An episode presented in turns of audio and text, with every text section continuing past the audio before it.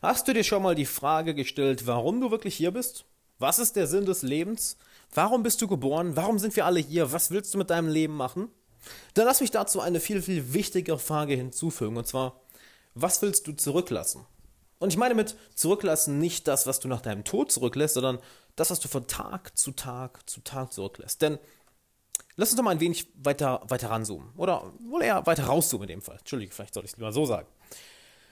Und zwar mit jeder Handlung, die du an den Tag legst, mit jeder Meinung, die du äußerst, mit jedem Gedanken, den du hast. Du beeinflusst damit andere Menschen. Wenn ein, ein Freund zu dir kommt und dich um Rat fragt, du beeinflusst die andere Person damit, je nachdem, was du sagst.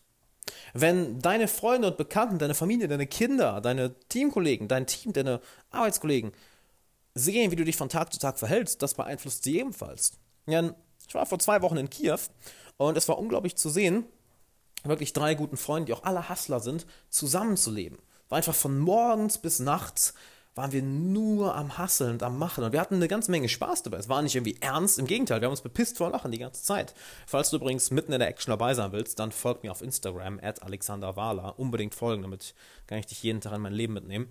Und was dabei so interessant war, ist, dass wir uns gegenseitig hochgepusht haben. Denn stehen morgens auf und siehe da, wer war der Erste, der wach war? Patrick. Und Patrick sitzt schon am Computer und ist Videos am Schneiden und Bilder am Arbeiten und Podcasts am Editieren und wir denken uns, ah, shit, wir machen gerade erst den ersten Kaffee und der ist schon am Arbeiten. Okay, dann, okay, dann weitermachen, weitermachen, weitermachen.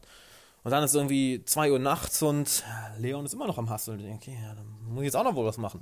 Und es fühlt sich nicht gezwungen an, es fühlt sich nicht daran, als würdest du Energie verbrauchen. Im Gegenteil, es, du, du hast geradezu Bock, du fühlst dich geradezu dahin gezogen, denn du bist ja nun mal der Durchschnitt der fünf Menschen, mit denen du am meisten Zeit verbringst. Und du hast genauso Einfluss auf die Menschen, welche mit dir Zeit verbringen mit dem, was du sagst, mit dem, was du tust, mit dem, wie du lebst, mit den Zielen, die du hast, mit dem, was du erzählst, was deine Gedanken sind, was deine Mindsets sind. Ein schönes Beispiel, was ich dazu noch geben möchte, ist ein alter Freund von mir, Andreas, von dem ich eigentlich alles über Dating und Frauen gelernt habe, ohne dass wir jemals darüber gesprochen haben. Der hat mir implizit, also unterbewusst, so viel mitgegeben, so viele Angewohnheiten, so viele Mindsets, dass Dating für mich nach einem Jahr mit ihm Zeit verbringen nie wieder ein Problem war. Das ist vor Jahren geklärt worden. Weil wir einfach Zeit verbracht haben und sein Verhalten auf mich abgefärbt hat. Wenn ich zum Beispiel von irgendeiner, von irgendeinem Mädel abgelehnt wurde oder ein schlechtes Date hatte und ich erstmal down war, war seine Reaktion erstmal einfach, ja, dann geh halt auf ein neues Date. Dann sprich halt noch einem neuen Mädel. Er hat mich angeguckt, als würde es in seine Realität gar nicht reinpassen. Und allein dadurch übernehme ich diese Reaktion auch. So, oh, warte mal, das ist ja gar kein. It's not a big deal, das ist ja keine große. Ja, gut, dann rede ich ein neues. Stimmt, dann hole ich einfach ein neues Date für heute. Ist ja gar kein Ding. Du fängst an, deine Welt sich dadurch zu ändern und dein Handeln dadurch zu ändern. Genauso wie, wenn irgendwas geht schief auf deiner Arbeit oder bei einem Ziel, auf das du hinarbeitest. Wie reagierst du jetzt darauf? Bist du demotiviert, traurig, ziehst dich zurück, ziehst in deine Schale zurück in deinen Raum und machst gar nichts? Oder sagst du, ah, verdammt nochmal, gut, ist scheiße, aber okay, komm, lass uns das eben lösen und weitermachen. Und du machst, und du erzählst es nicht nur, sondern du machst es tatsächlich so. Du setzt damit ein Beispiel für all die Leute, die zu dem Zeitpunkt um dich herum sind deine Freunde, deine Bekannten, deine Teammitglieder. Du bist im Endeffekt eine Führungspersönlichkeit, die ganze Zeit.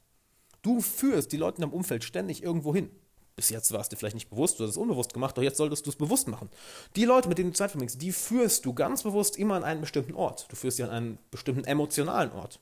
Du führst sie an einen bestimmten mentalen Ort. Du führst sie auch an einen bestimmten physischen Ort, je nachdem, was ihr wirklich macht, wie ihr handelt, was du von Tag zu Tag tust. Du bist eine Führungspersönlichkeit für die Menschen, mit denen du Zeit verbringst. Denn du beeinflusst, sie beeinflussen nicht nur dich, nein, nein, du beeinflusst auch sie.